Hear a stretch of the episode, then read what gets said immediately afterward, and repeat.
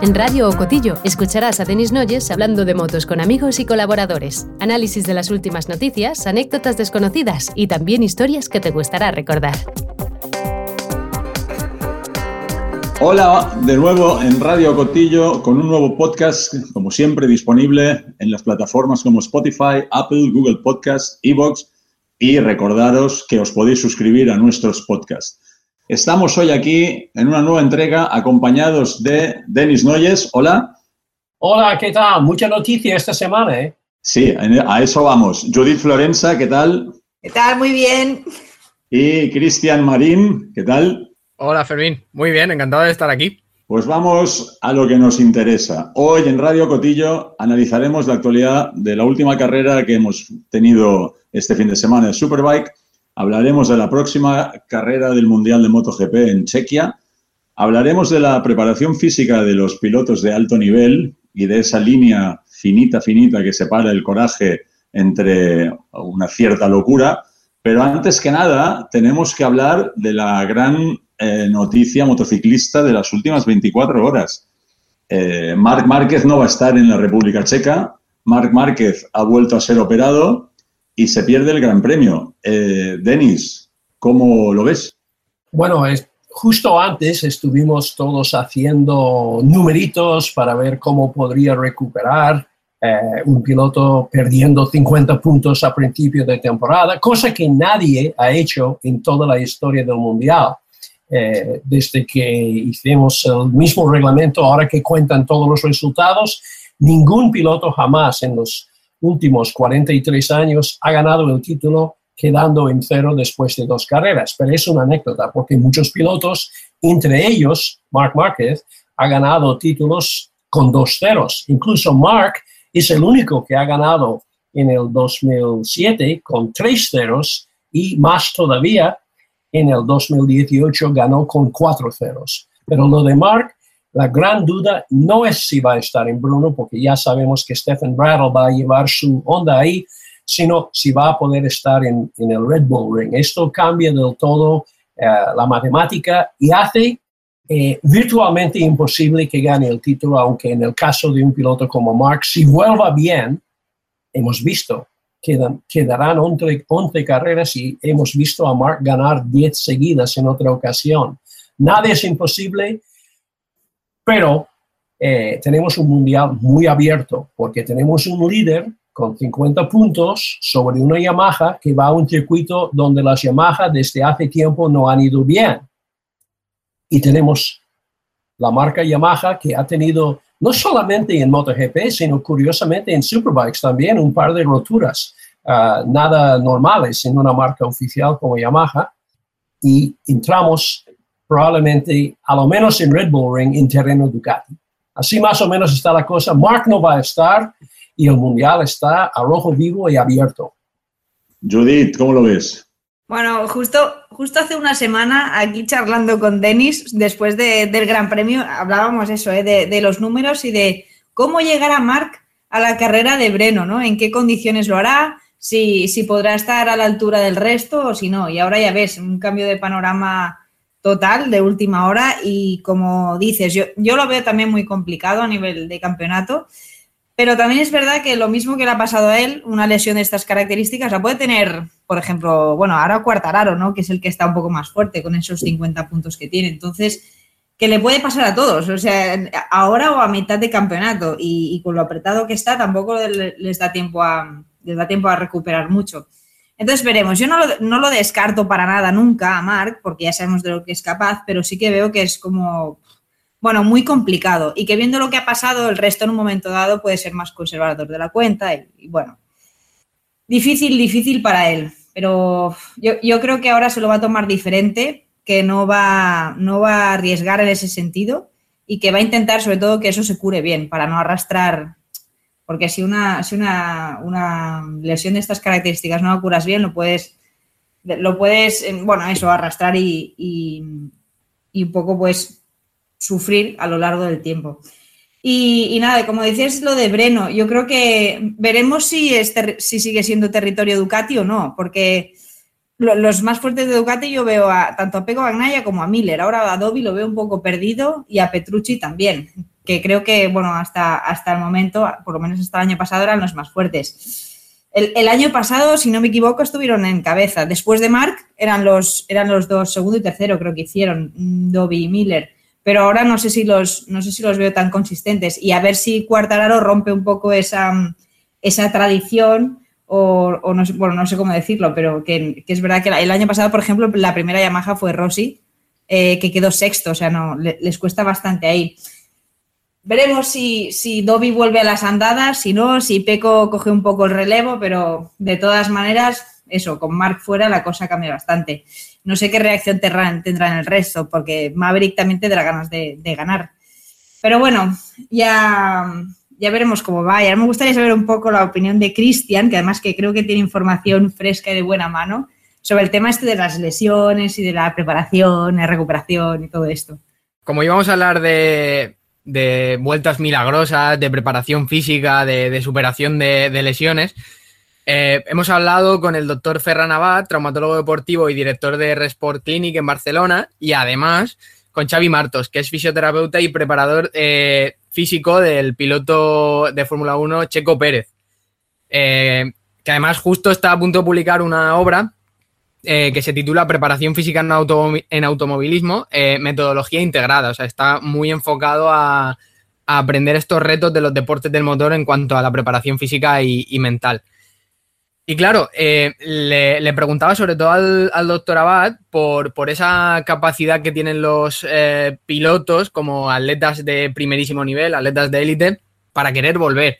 Y me comentaba que, hay unas cuestiones muy básicas, entre las que yo quiero destacar que un atleta quiere competir. Eh, está diseñado para eso, su mente funciona para, ganar y es, el motor, es la energía que les, les mueve. Luego aparte también tienen una capacidad de resiliencia especial, tienen por tantas horas de entrenamiento, tantas lesiones y demás, eh, resisten el dolor, tienen eh, esa chispa que no les convierte en aliens ni en nada extraño, son seres humanos, pero que tienen esa capacidad. Y, aparte me comentaba una cosa que me parecía muy interesante, que es que la mayoría de atletas de élite son conscientes de que van a tener una carrera corta. Porque en el caso de los eh, atletas amateur, el objetivo es tener una carrera lo más larga posible, pero ellos son conscientes de que a los 35 o 40 años van a tener que cortar y saben que tienen que ganar el máximo posible y que al final eso pasa por, asumir ciertos riesgos.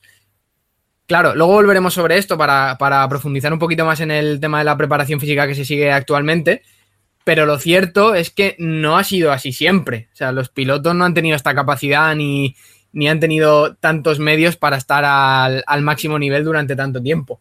Entonces, yo quería comentar un poco la evolución física que, han seguido los, ah, los pilotos de motociclismo durante, durante las décadas de vida del Mundial. No sé si Denis nos puede ilustrar un poquito en esto, si, si quiere intervenir Fermín antes. Yo, yo, quería apuntar un tema ah, en esta línea de lo que has dicho y ahora, ahora que escucharemos a Denis, pero para poner un poco el antecedente de lo que estabas comentando, Em, el, ser humano, la evolución humana, sabemos que en, 30 años eh, es muy pequeña, pero la evolución eh, de la, tanto técnicas quirúrgicas como sobre todo mentalidad, yo quería citar eh, tres, ahora es un poco bestia, tres amputaciones. Víctor Palomo tuvo una lesión y pidió que le amputaran una punta del dedo para poder correr. Wayne Rainey, estando lesionado en, en el hospital de Granollers, llegó Roberts y preguntó qué era más rápido, si reparar o amputar. Y a Rainy le cortaron la punta del dedo. Y Julito Simón pidió lo mismo y se le negó porque a ojos de los que no somos profesionales, como decías, Cristian, eh, nos parece mucho más lógico preservar toda integridad física posible. Pero claro, Denis, en los 70 era un poquito distinto, ¿no? Bueno, y hablando de dedos meñiques, también John Kocinski tuvo que resistir porque Roberts le quería cortar el dedo también en un momento dado y al final John mismo ha tenido que cortarlo porque empezaba ya a ser un problema. ¿eh? Pero lo, bueno es que hay 10 dedos. Pero yo me acuerdo un ejemplo que es un poco, es un poco brutal, pero en el año 1979 yo estaba trabajando eh, como periodista en el Mundial y llegué a conocer muy bien a Tommy Heron. Y en aquel Gran Premio, Tommy Heron llegó con el dedo pulgar roto y no había manera de, hacer la carrera. Pero como los pilotos cobraban una miseria en aquellos tiempos, lo importante era hacer los entrenamientos para poder cobrar la prima de salida. Entonces, Tommy, que quería correr en, en Irlanda la semana siguiente, donde también quería cobrar prima de salida, eh, solo hizo unas vueltas mínimas y llegó a boxes ya habiendo satisfecho sus obligaciones. Y viene John Eckerold con la clavícula recién rota en la carrera anterior, con una cremillera de, de, en, la, en la clavícula que daba miedo, parecía Frankenstein, ¿sabes? Y él dijo, oye, eh, yo también quiero cobrar la prima de salida, a ver si me puedes clasificar a tres y medio. Creo que tres y medio. He tenido una moto buena y dije, Tommy, pon mi casco uh, y mi mono, que era lo más difícil porque Heron era un poco más grande, y sal a pista y me, me, clasifica, pero que no te pases, que no me, no me metes en primera fila ni nada de esto, y solo me hagas cuatro vueltas porque estoy haciendo rodaje de cigüeñal. Entonces sale Heron y dice que la moto era una maravilla. Y hacía dos, tres, cuatro, cinco, seis, siete, la gente empieza a hablar de John Eckerall por altavoces, que ha hecho la tercera vuelta más rápida aquí en el circuito de Jarama. Escucho la voz de, de, de Requena, creo. Y, de pronto sale un señor llevando la pizarra que pone Eckerall y pone stop. Y el que, el que aguanta la pizarra es Eckerall mismo. Entonces, es la primera vez en la historia del mundial que un piloto ha parado a sí mismo. Esta, y además, después de la carrera, ninguno de los dos querían que la federación se enterara de que no estuviesen en condiciones y querían ir al médico. Uh, y entonces, claro, ¿quién es el, quién es el, el, el que habla inglés ahí en, en, España y que les puede ayudar? Noyes, claro. Entonces me buscan a mí y yo enrollo a Javier Herrero, mi jefe en motociclismo, y después de la carrera, de forma clandestina, eh, Javier entra con el coche, sacamos a Eckroll y a Heron y nos vamos a La Paz o a algún hospital o clínico, porque tuvimos que pasar por la Plaza de Toros. Y al pasar por la Plaza de Toros, se le da a Eckroll criticar la fiesta nacional y empieza a decir que esa es una barbaridad y Javier, que no entiende inglés, empieza a cabrearse. Y me ha preguntado, ¿qué está diciendo este pollo? Y dice, no, está diciendo que lo de los toros es, es, es algo muy feo. Y dice, es sudafricano, ¿verdad? Y dice que sí. Y dile que nosotros tratamos mejor a nuestros toros que ellos, a su gente de color. Y yo lo dije a Eckerl y Eckerl no me pegó porque tenía la clavícula rota. y Heron se partía de risa. Entonces ya al médico, otra vez al circuito. Sería un, una historia muy, muy alegre si no fuera el hecho de que cuatro días después Tommy Hearn se mató en Irlanda intentando correr, correr cuando no estaba en condiciones. Los pilotos en aquella época y en otras siempre buscando la oportunidad de salir a pista cuando no estaban en condiciones. Esto ha pasado muchas veces, pero esta es una historia, para no contar tres historias, este sirve para dar una idea de cómo es el piloto, no solamente para buscar los puntos, que es para los que luchan para el campeonato, sino para cobrar la miserable prima de salida. Cuando esto se llamaba Continental Circus, Muchas veces los pilotos tenían que ganar el dinero corriendo en carreras internacionales entre grandes premios, porque cobraban tan poco los grandes premios que había que ir a Alicante o a Reus o a Esplugas para hacer una carrera internacional para, para después tener el dinero para llegar al próximo.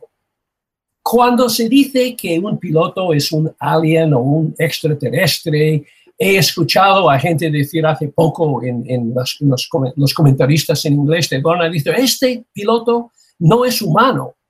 Decir que un piloto no es humano es quitarle todo el mérito. El mérito que tienen estos pilotos que luchan contra las lesiones, contra el dolor, eh, es que, es que son humanos.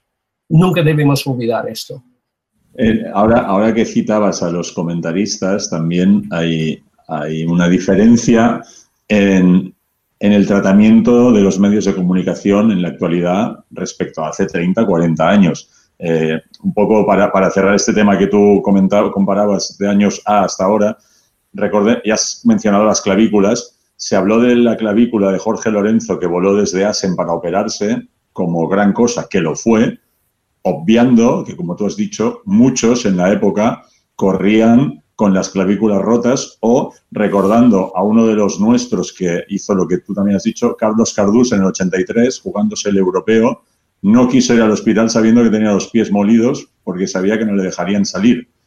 Eh, corrió, ganó el, título y se fue a, a curar los pies. Eran épocas de más, seguramente más arrojo por necesidad, quizá menos preparación, y si os parece, yo le paso otra vez la palabra a Cristian, precisamente por esto. Preparación física de pilotos de moto, de, no tanto de antes, sino de lo que tenemos ahora más por la mano, comparado con los pilotos de Fórmula 1, porque tú también tienes ahí una investigación hecha, un trabajo hecho, que da unos, unas informaciones muy interesantes. Cuéntanos un poco, por favor. Sí, de, la entrevista con, el doctor Abad y con Xavi Martos, además de con una entrevista al doctor Ceccarelli, que tiene una clínica que se llama Fórmula Medicine en, Italia, que trataba al, equipo Pramac, eh, he podido armar cinco puntos básicos, ¿vale? Que caracterizan la, preparación física o el campo de estudio de la preparación física de los pilotos de, motociclismo y de deporte de motor en, la actualidad. El primero eh, es que se trata de un campo de estudio muy joven hace 40 años, como comentabais, no existía esta, este conocimiento y por tanto la, evolución viene de las últimas dos décadas, en especial la última. Eh, entonces, existe un amplio margen de mejora y, claro, el conocimiento va avanzando tan rápido que, los paradigmas eh, van cambiando de año en año prácticamente.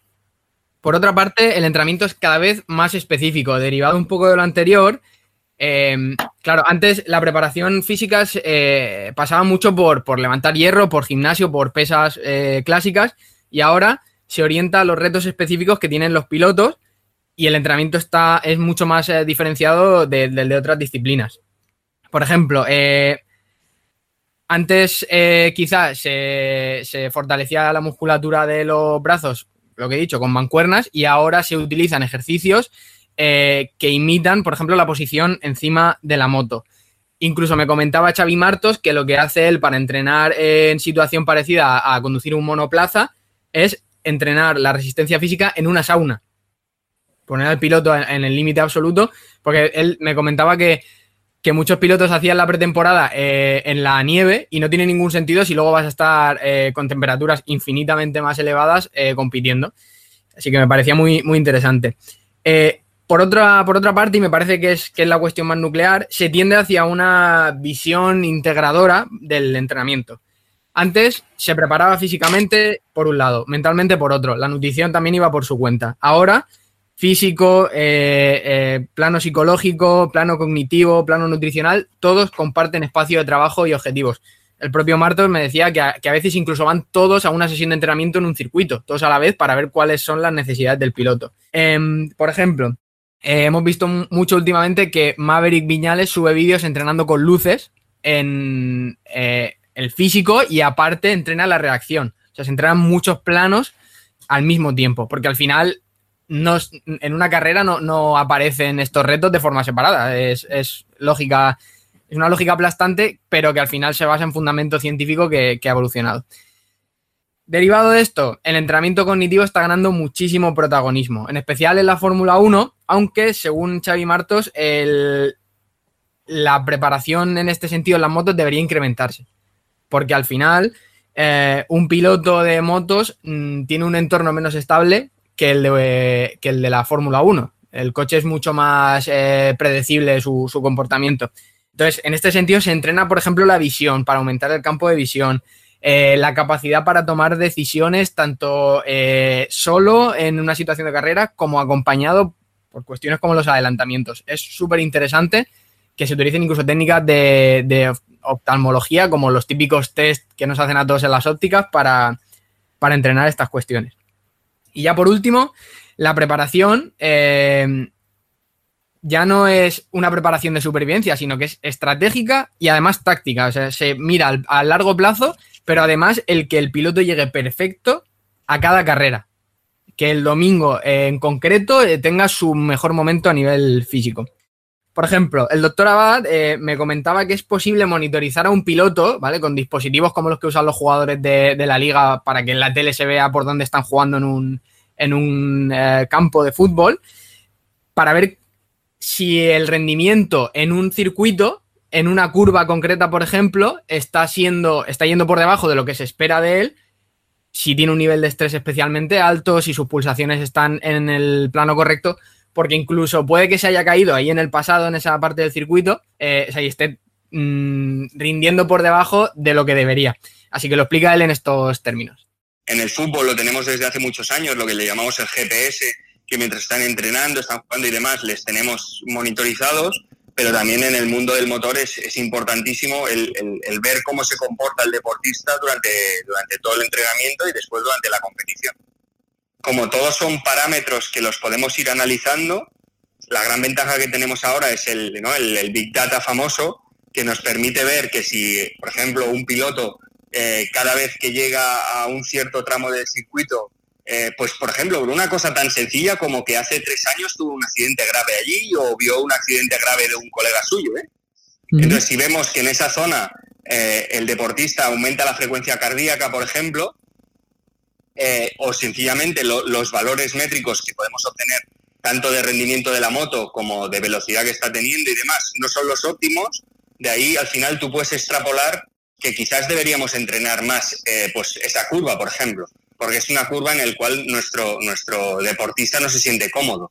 Entonces, y ahí, por ejemplo, se trabaja incluso con psicología deportiva. Entonces, son, son muchos puntos que, que ahora, hoy en día, podemos tener documentación y podemos tener datos bueno, muchísimos datos de nuestros deportistas y eso al final lo que nos aporta es, ese pequeño cambio, ¿no? Que al final en, motos la mayoría de las veces estás hablando de décimas de segundo.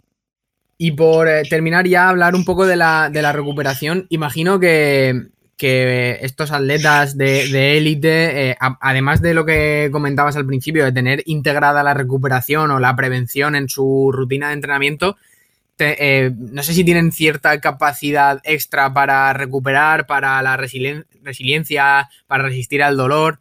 Eh, te lo comento un poco por lo que se ha visto este fin de semana del tema de Mark Market, de intentar correr con, el húmero fracturado. No sé si tienen esa capacidad especial de la que tanto se ha hablado o es una cuestión mediática. No, está claro que, es decir, los deportistas tienen básicamente eh, eh, varios, varias capacidades que eso es bien conocido. En primer lugar, que es que si es un deportista de élite, va a querer competir siempre. Con lo cual, eh, esas ganas de competir ya hacen que aunque tengas un poquito de dolor, vayas a competir igualmente. Que quizás, pues uno, los que somos deportistas amateur, pues si no te encuentras fino del todo, pues no vas a jugar y punto. ellos compiten. Después que ellos em, están tan acostumbrados a entrenar y muchas veces a tener dolor, que la capacidad de resistencia al dolor la tienen eh, más alta que la, población que no está acostumbrada a hacer este tipo de entrenamientos.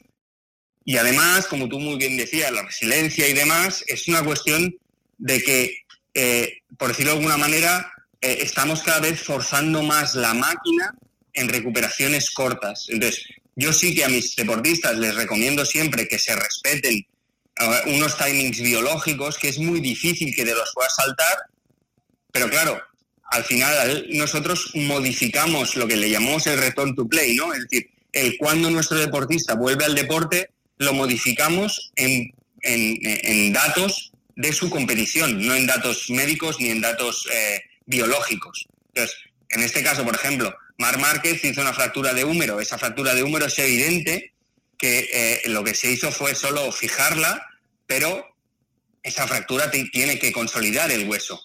Pero no es solo la consolidación del hueso, sino también es la inflamación que produce la fractura y la inflamación que produce después la cirugía.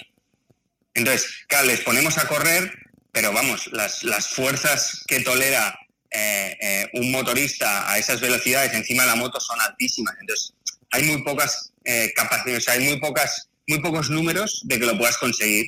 No obstante, así se intenta, bueno, se decidió en ese caso intentarlo, En otros casos, cuando hablamos con nuestros deportistas, les recomendamos que no lo hagan. Al final también es, una cuestión de tolerancia al dolor y el riesgo que se toma, que como yo, digo siempre, y, es al final eh, el deportista y el deportista profesional más está permanentemente en riesgo de lesión. Entonces lo que hemos de hacer es intentar minimizar ese riesgo lo máximo posible o intentarlo controlar el máximo posible para que no esté fuera de la competición durante mucho tiempo. En, este punto, cuando has hablado de, preparación cognitiva, a mí me gustaría citar a, un piloto que tenemos todos, bueno, a Kenny Noyes, que es para nosotros, para muchos, sigue siendo un ejemplo, más ahora incluso que, antes de, su accidente. Eh, por un lado, animar a nuestros y nuestras oyentes a que entren en, en su web, en kennynoyes.com, que opten a la compra del libro en preexclusiva, porque ayudan a Kenny, pero además tienen un libro con prólogo de Wayne Rainey que pueden adelantarse a, a esperar a que salga en redes y a la venta. Pero también citar a Kenny, por eso estabas diciendo, eh, porque yo cuando veía entrenar a Kenny, sobre todo en, circuito, en grandes premios, era alucinante el ejercicio que hacía de vendarse los ojos. Su compañera esposa le cogía el cronómetro y cuando le decía meta, y Kenny lo veías como los niños aburridos en el colegio haciendo un circuito en la silla, pero cuando él te decía otra vez meta, clavaba la vuelta a los circuitos a la décima. Entonces, entiendo que esto eh, es lo que estás diciendo, Cristian, que es hacia donde va a ir Sí, por supuesto. El, preparador eh, Xavier Martos me, contaba precisamente que se ha descubierto, hay evidencia científica de que una de las pocas partes del cerebro donde se puede regenerar células es el hipotálamo y que este tipo de ejercicios antes de las carreras contribuyen, ejercicios de memoria, por ejemplo, contribuyen a aumentar la concentración y a, y a mejorar en definitiva el rendimiento del piloto. Entonces, tenemos un, pequeño audio, ¿vale? Lo vamos a, incluir. Así lo, así lo comentaba el, preparador Martos. Mira, en cuanto, por ejemplo, en cuanto a concentración, se ha demostrado que en el cuerpo humano van muriendo células en cada momento. Las únicas células que se pueden, que pueden eh, hacerse nuevas y que puedes eh, desarrollar células nuevas es la parte del hipotálamo en el cerebro. Se ha demostrado que si tú de alguna manera haces ejercicios de memoria, tipo brain train, ejercicios de habilidad mental y todo, llegas a generar, llegas a fabricar más células en la parte del hipotálamo. Y esto, antes de una carrera, por ejemplo, de coche, si tú trabajas la memoria, te ayuda muchísimo. Es de las cosas que ayuda directamente. Ejercicios de estos de concentración, de brain train, porque al final, tanto en moto o en coches, tienes que tomando decisiones. Y yo lo que creo es que en coches tú tomas decisiones, pero creo, creo, y te lo digo sin conocer tanto el deporte, creo que en las motos igual tienes que tomar más. De hecho, estoy trabajando en un proyecto que voy a hacer, creo, el primer simulador físico y mental integrado, en el que, además de las fuerzas G y de los trabajos físicos, tendrás ejercicios cognitivos que trabajar en el simulador, no el típico simulador, sino meterle elementos cognitivos al simulador porque para mejorar todo esto y esto vale para pilotos de moto y de coche. Ya te digo, para mí diferencias serían temas musculares y luego el tema de, cognitivos para mí que son los dos y mm, creo que los pilotos de motos necesitan tomar muchas muchas decisiones solos y muy mucho muy rápidos porque tú en el coche ya tienes un tema de equilibrio en las motos no o sea es ostras o sea mm, uff yo siendo de coches, mis respetos a las motos, ¿eh? creo que hay mucho trabajo por delante. Esto parece ahora mismo que estemos en el límite del conocimiento, pero por supuesto dentro de un par de años eh, eh, todo lo que sabemos ahora, si no estará, si no será obsoleto, pues seguro que llega un momento en que lo será. Entonces, ¿cómo de rápido avanza este campo de la preparación física orientada a deportes de, de motor? Mira, la preparación física avanza avanza rápido en cambios de conceptos, de cosas, aunque para hacer un paradigma tarda tiempo, no hay tantos paradigmas, no hay tantos cambios que se hacen, pero sí que te diré que actualmente en los deportes del motor, en cuanto a preparación física, estamos en pañales.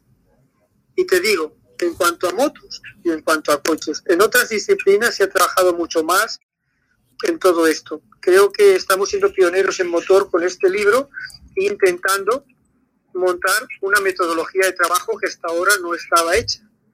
Y eh, también pongo, o sea, hago, estoy un poquito toda la bibliografía que se ha hecho en este campo sobre todo el tema de, pilotos, ¿no? Pero sí que sí que creo que estamos eh, en pañales aún. Tú me dices que, bueno, esto que hablamos ahora de aquí un año o dos quedará obsoleto, pero es que tú imagínate cuánto tiempo llevamos en el mundo del motor entrenando como triatletas. Muchísimo tiempo. Y bebiendo de otras disciplinas que no tienen nada que ver con el motor. O sea, mm, bebemos también de otras máquinas, o sea, máquinas especiales con vibración, velocidad de reacción específica.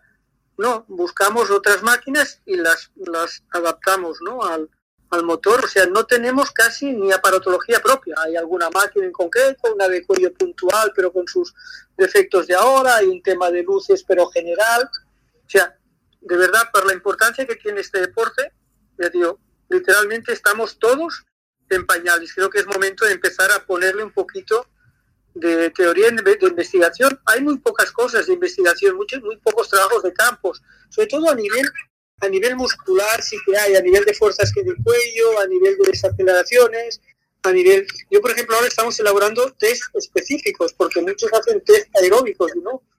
Hay que elaborar un test de grip, un test de fuerza de giro, un test de cuello, un test de frenada, en test específicos para pilotos, pero no te pienses que la gente lo hace. La gente te hace una prueba de esfuerzo general, que va bien para lo que va bien, y ya está. Cristian, en relación también a la, actividad cerebral, en tu escrito ah, diferenciabas de los latidos del corazón, el ritmo cardíaco de un piloto de motos a uno de Fórmula 1, sobre todo el de Fórmula 1. Adelántanos eh, esto del ritmo cardíaco de la Fórmula 1 versus moto. Sí, el, el propio Martos me comentaba que que uno de los motivos por los que el ritmo cardíaco es tan alto en los pilotos de Fórmula 1 es que a pesar de que el esfuerzo no es tan eh, físico como en las motos, primero porque tienen un, el mono ignífugo, entonces necesitan eh, disipar más el calor. Luego aparte, el doctor Checarelli en el reportaje que podéis encontrar en, todo circuito, que lo pondremos en las notas del podcast y en, redes sociales, me comentaba que al final eh, hay, una, hay un límite físico, en, incluso la capacidad cerebral, para ir rápido durante tanto tiempo en un, en un Fórmula 1. Al final las carreras son mucho más largas que las de, las de motociclismo. Eh, me decía textualmente, normalmente durante una carrera de Fórmula 1 el piloto mantiene un ritmo en torno a tres décimas más lento comparado con, con su máximo potencial porque completar una carrera como en el qualifying es demasiado exigente para el cerebro, aunque hemos demostrado que no es imposible. O sea, la exigencia a la que están sometidos en el plano cerebral y por tanto al final también en el, en el físico, aunque de diferente forma los pilotos de, MotoGP, eh, es, tremendo. Es un esfuerzo que, mm, muchas veces no se ve porque van sentados en el monoplaza, pero realmente sí que hay un, trabajo muy importante detrás.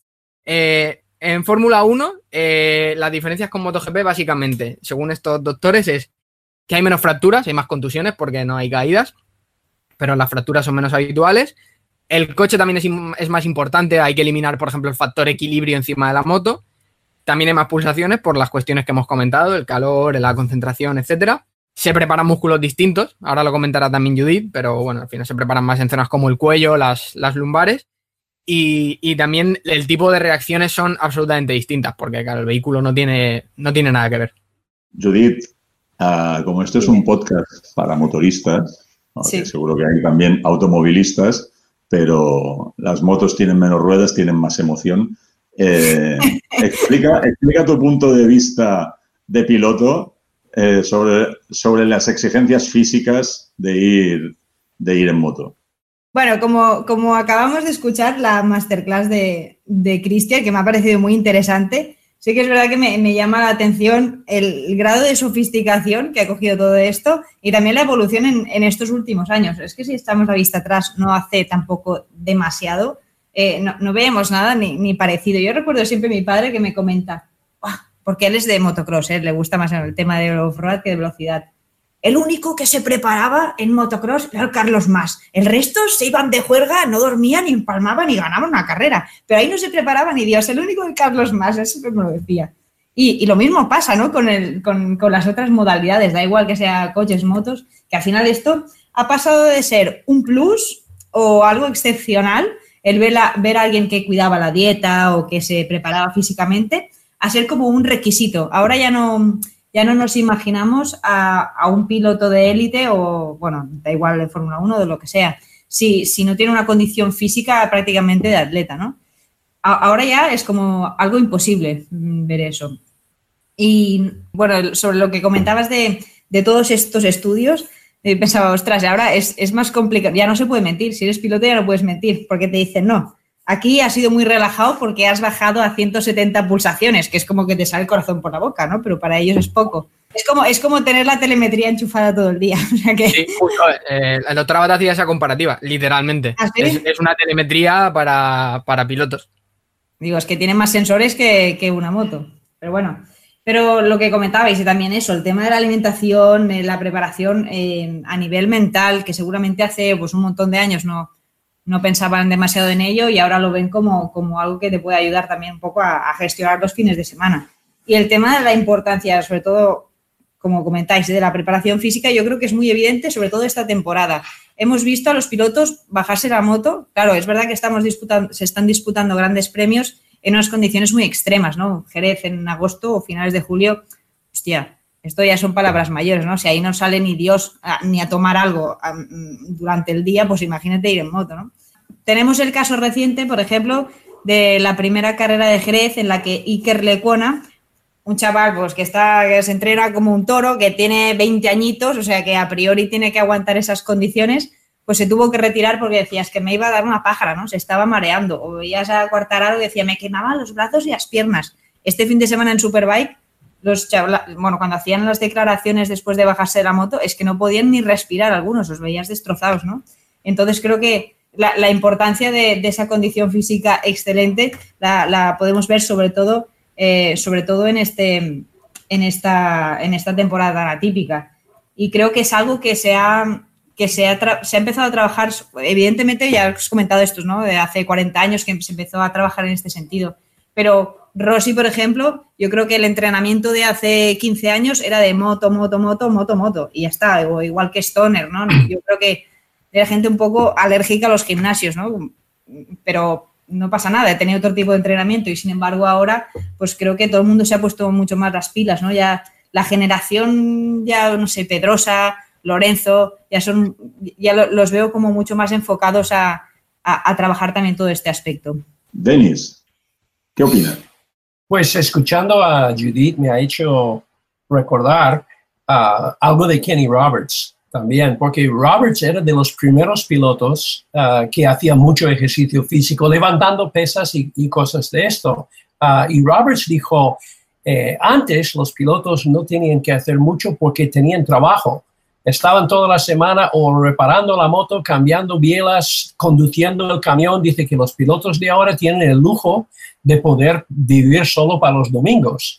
Y de paso, cuando Roberts empezaba ya en el Mundial, levantando pesas y haciendo otro tipo de ejercicio. Y hablando de ello, muchos de los managers ah, mandaban sus pilotos al rancho de Kenny para entrenar. Entre ellos mandaron el, malogrado Doriano Romboni y, Roberts, que es bromista siempre, eh, tenían una barra, solo la barra, hecho de tungsten, que pesaba más que la barra con pesos. Entonces Roberts estaba levantando peso delante de Doriano y diciendo, mejor que tú empieces con algo más ligero.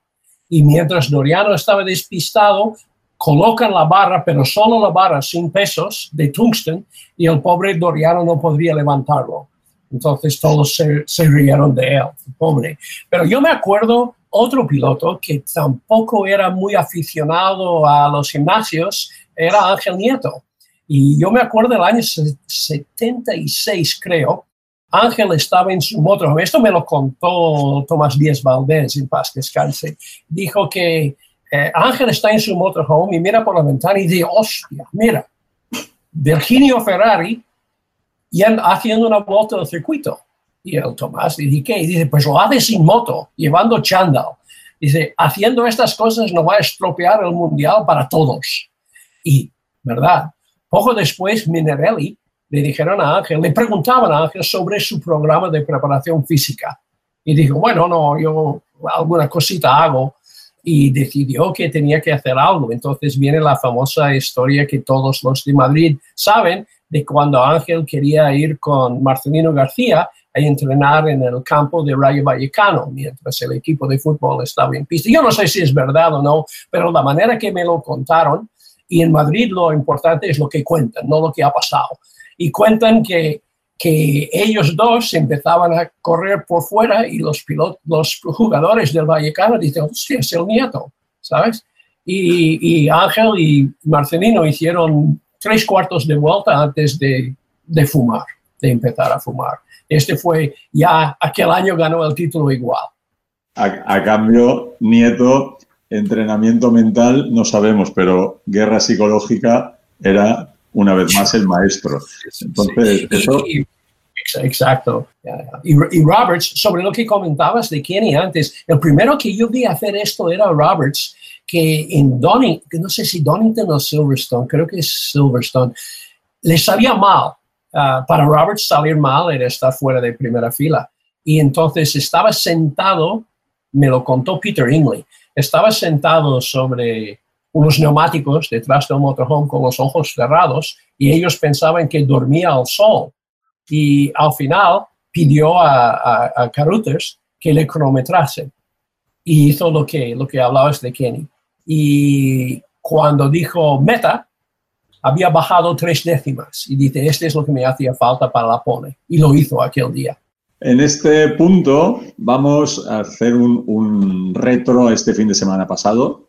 Comentamos, aunque sea brevemente, la actividad deportiva que hemos visto durante el fin de eh, Mundial de Superbike, también en Jerez, también con mucho calor y también con problemas mecánicos, como decía Denis al principio, con las Yamaha. Eh, Judith, ¿Cómo has visto el Mundial de motos de calle, entre comilladas?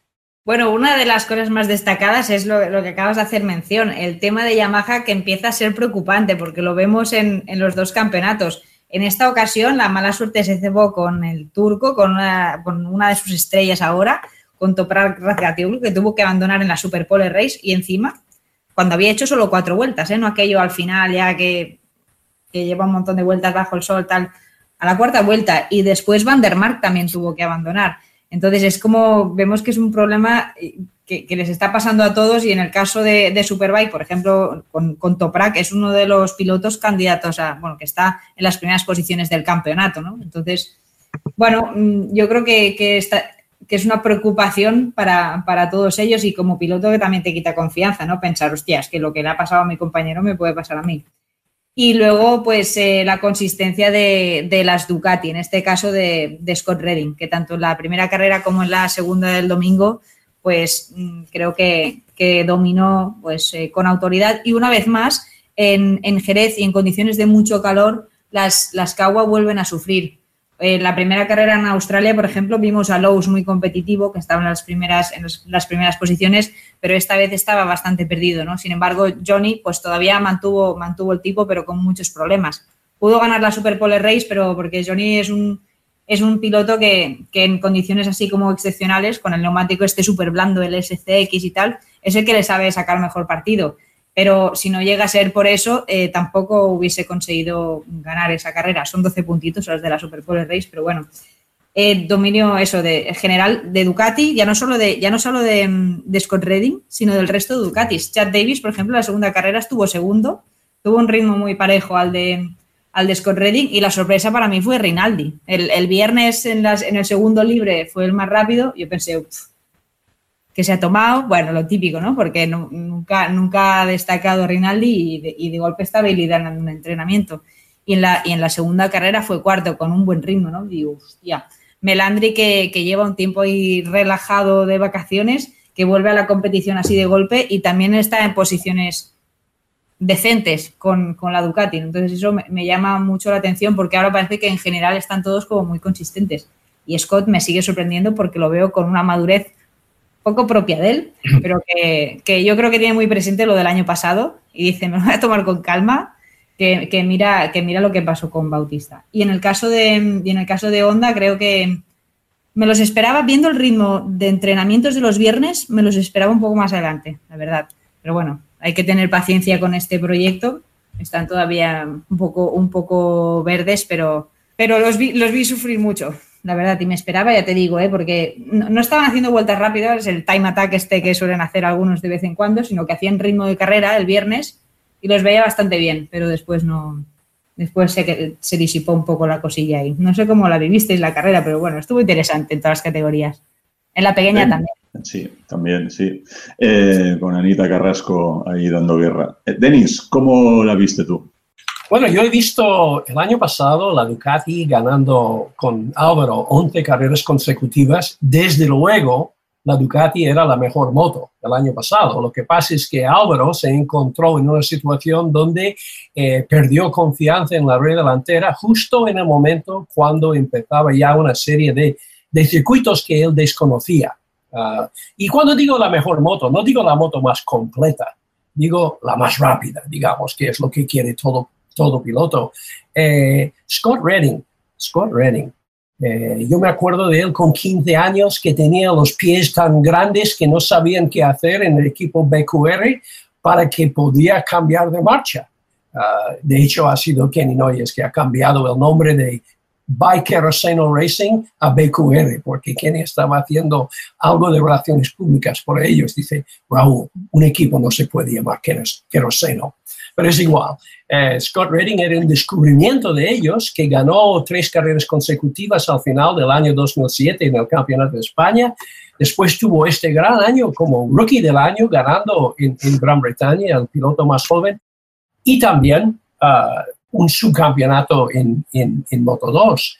Pero tocó fondo uh, con Gresini Aprilia y le hizo mucho, mucho daño. Como tú has dicho, Judith, no, no era exactamente un piloto con imagen de ser muy cerebral, eh, todo lo contrario. Y ha ido a Gran Bretaña y ya vive de nuevo, porque ha ganado el campeonato británico, ganando 11 carreras. Y ahora mismo eh, yo miro por delante en el calendario y hay circuitos que le van a favorecer. Como, como, es un piloto con experiencia en el mundial, va a llegar a Aragón sabiendo por dónde, por dónde va este circuito. Y ahora el próximo, la próxima, ah, una cosa que no hemos dicho antes, hablando de Portimao, que es la próxima de, de Superbikes, ¿no? Eh, no viene al caso exactamente, pero MotoGP ahora ha eliminado ha eliminado las tres últimas carreras de Argentina, de Malasia y de Tailandia y parece, aunque no lo han dicho oficialmente, que van a sustituir, sustituir a Portimao, que es un circuito con una recta de casi un kilómetro. Pero yo veo Superbike este año muy interesante. Eh, yo creo que lo que le favorece o lo puede favorecer a Johnny Ray este año es que haya muchos ganadores distintos porque él es un piloto y no ha sido característico en absoluto que él se caiga en la primera del año, pero es un piloto para, para sumar puntos. Veo ahora mismo como, como Redding empieza a levantar cabeza como favorito. Cristian, si te parece, esto que, ha introducido Denis ya para ir concluyendo nuestro podcast de hoy, ¿qué opináis de que el Mundial de MotoGP acabe en un circuito, entre comillas, nuevo, para algunos pilotos o algunos equipos, como puede ser Portimao, eh, suponiendo, o bueno, suponiendo no, pero con, con, la posibilidad de que llegue un título en juego. Yo recuerdo unas declaraciones de Alex Cribillet de hace muchos años, cuando el Mundial acababa en Brasil, que él decía, yo no tengo nada en contra de correr en Brasil, pero que no nos pongan a final de temporada circuitos raros. Eh, Portimao no es raro, Portimao es precioso, pero, ¿qué opináis sobre acabar MotoGP ahí? Va a ser interesante.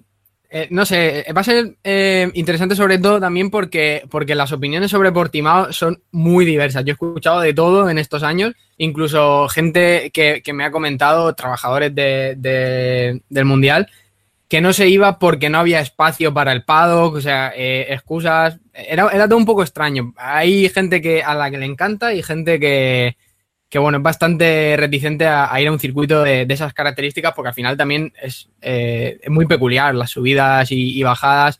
A mí me encanta y sobre todo si le puede dar eh, esa chispa de emoción que igual le hace falta a este mundial, incluso sin, sin Mark, no sabemos lo que, lo que va a pasar, cuánto, cuánto va a estar eh, recuperándose. Yo encantado. Judith, tú como experta en Superbike, Portimao lo tienes más, más amado, bueno, más conocido, ¿no? ¿Cómo lo ves?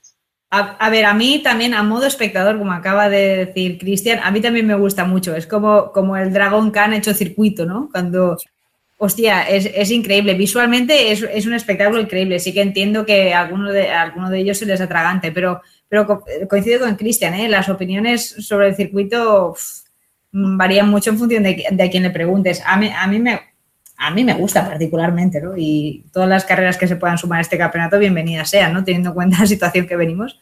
Pero, pero está bien, es un circuito de motor, una pista muy rápida y eso da mucho juego también a veces. Bueno, a mí me gusta. ¿Por qué no? ¿Por qué no? Denis, si el Mundial se tuviera que jugar ahí entre una Yamaha y una Ducati, por lo que podría parecer según empieza el año, eh, sería claro el resultado. Bueno, supuesto, claro. Bueno, no todo es la recta, hay que llegar a la recta a través de muchas curvas, la mayoría de derechas, pero sí que la recta es importante porque viene justo antes de, los enlaces, antes de llegar a meta, que es una recta de casi, ah, de casi un kilómetro, falta un poco para ser un kilómetro. Y a mí, a mí el circuito siempre me ha gustado, es bastante bacheado, a lo menos la última vez que estuve yo ahí estaba bastante bacheado pero puede ser muy sorprendente, puede ser muy interesante ver a los equipos llegar a un circuito donde tienen pocas referencias. Estoy seguro que Ducati, cuya moto de, cuyo moto de, de, Superbikes es semejante en su diseño a la moto de Gran Premio, está, estará estudiando toda la telemetría.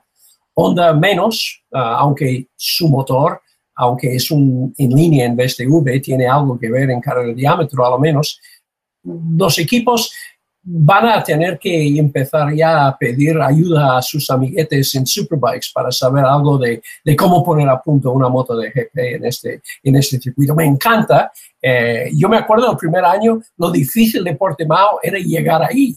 Había gente que se perdían por el camino o camiones grandes que se encontraban con un puente donde no podrían ah, pasar, pero ya han puesto más, más carreteras. Y ya este circuito es reserva para el Mundial, era reserva ya para el Mundial de todas maneras.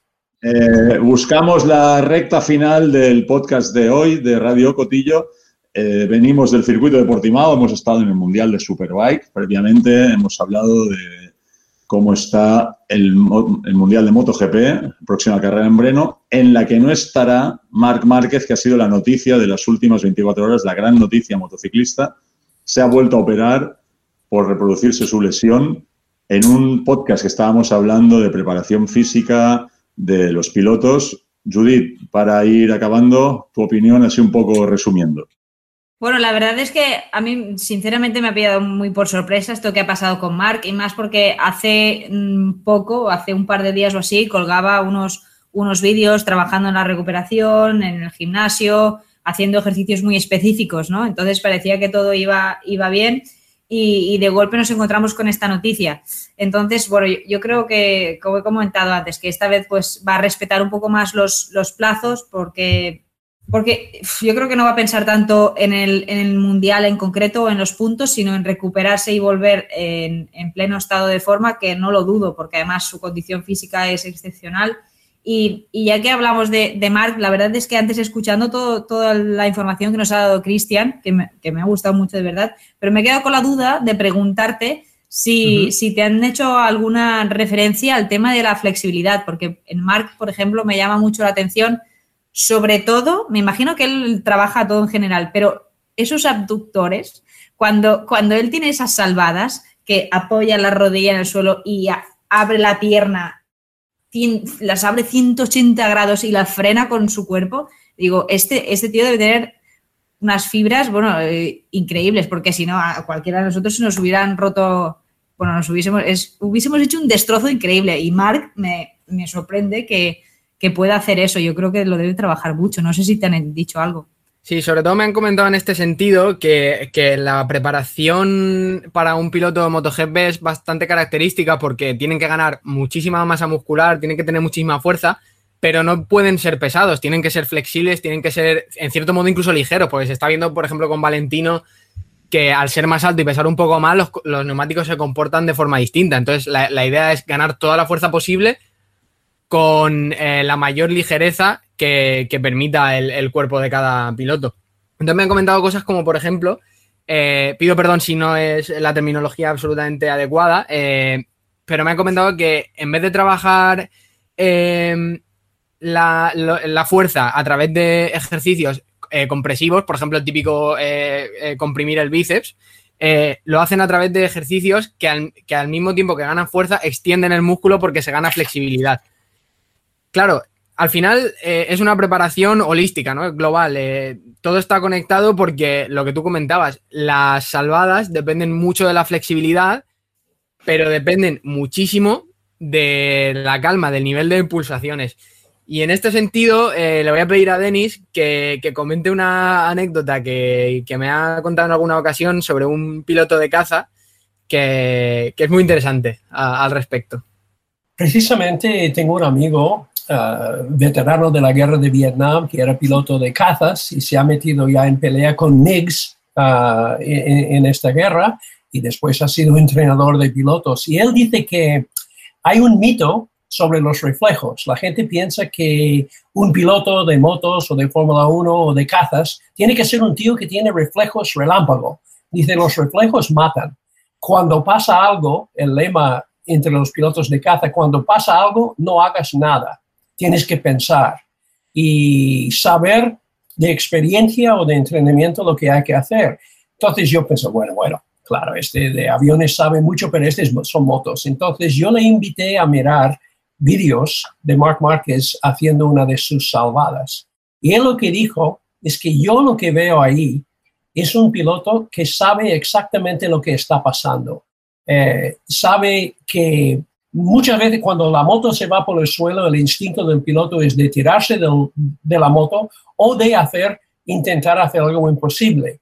Y Mark lo que hace es que con paciencia y con calma espera el momento cuando ya le toca hacer algo. Dice que el truco, el truco no es reaccionar, sino responder. Y que Mark tiene todos los instintos, eh, pero también tiene la experiencia de un, de un piloto que sabe lo que hay que hacer. Dice que él, volando una vez, no en combate, sino en entrenamiento, iba en un avión, uh, caza bombardero con otro piloto, y que de pronto tragan un pájaro. Y cuando tragan el pájaro, el motor para. Entonces, hay mil cosas que se puede hacer y todos son errores. Lo que hay que hacer cuando tu caza de 800 ah, kilómetros por hora y 6 toneladas deja de tener motor y se convierte en un planeador, lo que tienes que hacer ahora es saber exactamente lo que has pensado mil veces en hacer. Primero, gritar, Victor Yankee Tango Mayday varias veces y después esperar a tener la velocidad adecuada, nariz del avión levantada para enchegar de nuevo los encender de nuevo los motores ah, y que cuando él ve a Mark es un piloto que sabe lo que pasa cuando tu caza eh, choca contra pájaros. Bueno, pues llegados aquí, no hay Mayday, hay una, un animar a la gente a que vamos a ver este fin de semana qué pasa en la colina de los caballos, que citaba Denis hace poco, en Breno, en Chequia. Y agradecer a Denis, a Cristian, a Judith, que hayáis estado hoy en esta nueva entrada de Radio Cotillo. Antes de recordaros dónde escuchar y dónde suscribiros, insistir en que visitéis la página de keninoyes.com, buscar la información sobre su libro porque relaciona muy bien con todo lo que hemos hablado hoy. Si queréis, muchos ya lo sabréis, la mayoría, lo alucinante del trabajo de este, de este tío, pero podéis tenerlo por escrito con prólogo de otro genio como Wayne Rainey, kennynoyes.com. Hasta aquí la entrega actual de Radio Cotillo disponible en Spotify, en Google Podcast, en Apple y en Evox. Os esperamos en la próxima y a disfrutar de las motos. Disfruta del estilo propio de Denis en cualquier momento y en cualquier lugar con los podcasts de Radio Ocotillo.